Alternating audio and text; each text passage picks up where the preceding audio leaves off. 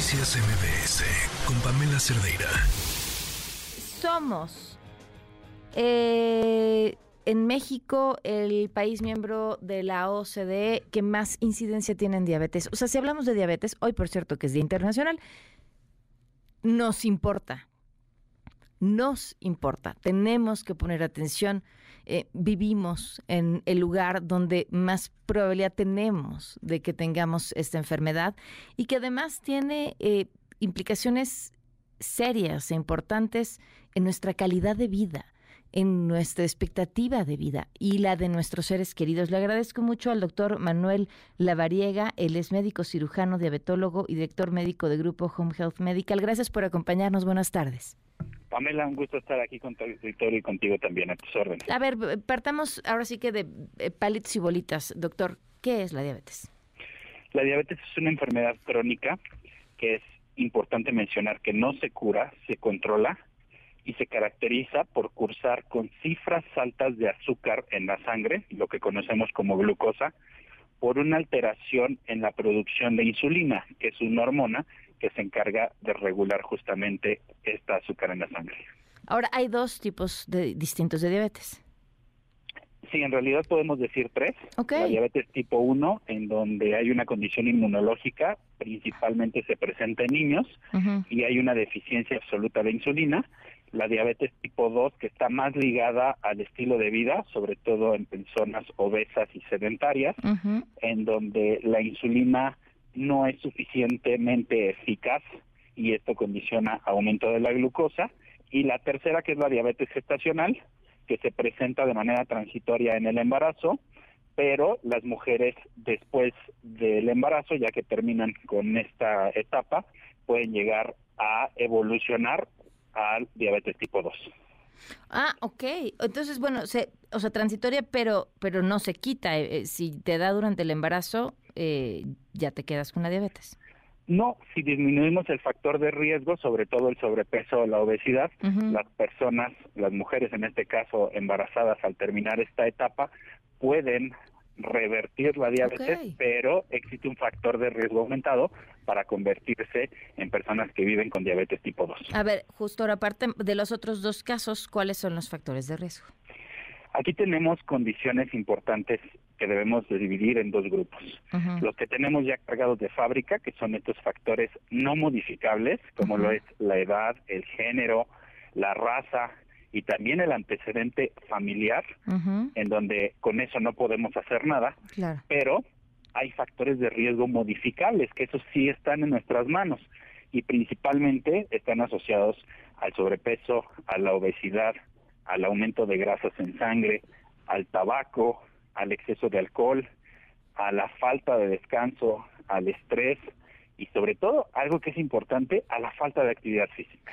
Eh, en el caso de los factores de riesgo eh, no modificables, ¿hay, hay una edad eh, en la que, bueno, ya nos dijo que en la el tipo 1 generalmente en niños, pero ¿hay una edad promedio en la que se detecte la diabetes?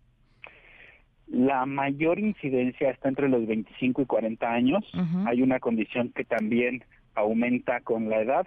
Los adultos mayores pueden también debutar con diabetes. Sin embargo, Pamela, es muy importante mencionarte, lamentablemente nuestros niños están presentando enfermedades de adultos y esto por el tema del sobrepeso y la obesidad, sobre todo en niños de 11, 12, 13 años. Entonces ya estamos diagnosticando y estamos viendo diabetes tipo 2 en niños de estas edades. Entonces es importante también mencionarlo, pues para poder tener esta cultura de prevención. ¿Y en cuanto al género? más en hombres, pero en esta última encuesta nacional de salud hubo un incremento importantísimo en el diagnóstico de mujeres. Entonces prácticamente estamos en paridad. ¿Cuáles son los primeros síntomas? Ya instalada la enfermedad, básicamente es mucha hambre, mucha sed, muchas ganas de ir al baño a hacer pipí y también pérdida de peso. Pero eso es una vez que ya hay un descontrol de la glucosa. Hay una condición que es importante mencionar que se llama acantosis nigricans, que es un término muy técnico, pero es lo que vemos con este oscurecimiento del cuello y de algunas partes como los codos, las rodillas, incluso los genitales, que te presenta esta coloración café, parda o un poco más tendiente hacia el color negro y que aparece de manera repentina. Este es un dato de resistencia a la insulina y puede ser un factor de riesgo de diabetes. además de estos, ¿qué otros hay previo a que esté instalada la, enfermedad? También algo que se conoce como acrocordones, que son estos lunares o verrugas en el cuello, también son un dato de resistencia a la insulina. Hay condiciones también que pueden favorecer al riesgo, el ácido úrico alto en sangre aumenta hasta cuatro veces el riesgo de presentar diabetes por resistencia a la insulina. El aumento de grasas en sangre también es un condicionante importante. El sobrepeso y ya más hacia la obesidad es un factor también de riesgo que aumenta hasta seis veces la posibilidad de presentar diabetes. El ovario poliquístico también es una condición importante mencionarla en mujeres por el tema de resistencia a la insulina y también aquellas personas que no hacen actividad física, que fuman y que toman alcohol en exceso, tienen también hasta tres veces más riesgo de presentar diabetes. Ahora, y, y, por último, que bueno, una persona eh, que tenga alguno de estos síntomas, ¿quién es el médico especialista con quien se tiene que atender?